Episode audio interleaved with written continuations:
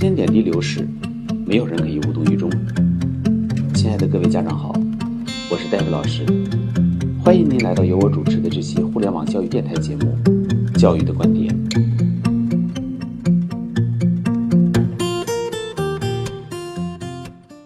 各地中考时间不同，有的可能已不足六十天。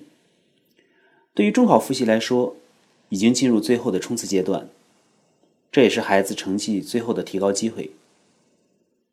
有的家长留言问道，在中考最后的复习阶段，孩子的英语还能提高多少分？每个孩子的基础和情况不同，大概有以下几种情况。第一种情况，如果孩子平时英语基础比较好，英语成绩稳定在一百一十二分左右，满分一百二十分，那么最后的冲刺阶段，英语可以向一百一十六分以上冲刺。第二种情况。如果孩子的英语具有一定的英语基础，但是缺乏必要的考试技能训练，那么在最后的复习阶段，仅仅通过完善考试技巧和答题方法，总分大概还可以再提高七到十分。第三种情况，如果孩子的英语基础非常差，但是其他科目成绩比较好，那么在最后六十天中能够拥有比较充分的英语学习时间，通过最最后阶段的冲刺和强化，英语依然可以提高十几分左右。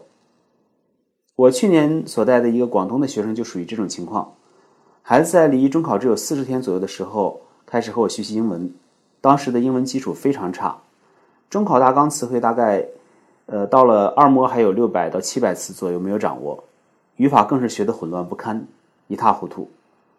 通过我带着他最后四十天左右的冲刺，孩子从当时一二模成绩的七十多分，满分一百二十分，呃，到最后中考成绩考到了九十八点五分。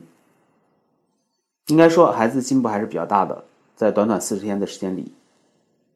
但是，这个孩子有以下几个优点：第一呢，孩子的理科成绩比较强，因此他能够将更多的时间投入到英语复习中来；第二，这个学生的自我管理和控制能力比较强。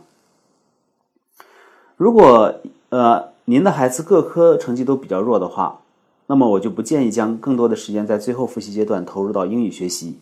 而建议首先抓数理化，因为数理化的复习规律性很强，有可能在很短的时间内取得比较大的成绩提高。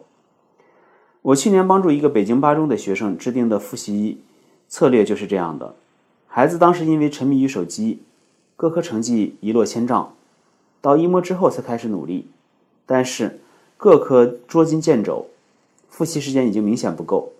在这种情况下，我建议孩子家长不要平均用力。要先让孩子集中精力抓规律性较强、容易提高成绩的数理化，以提高总分成绩。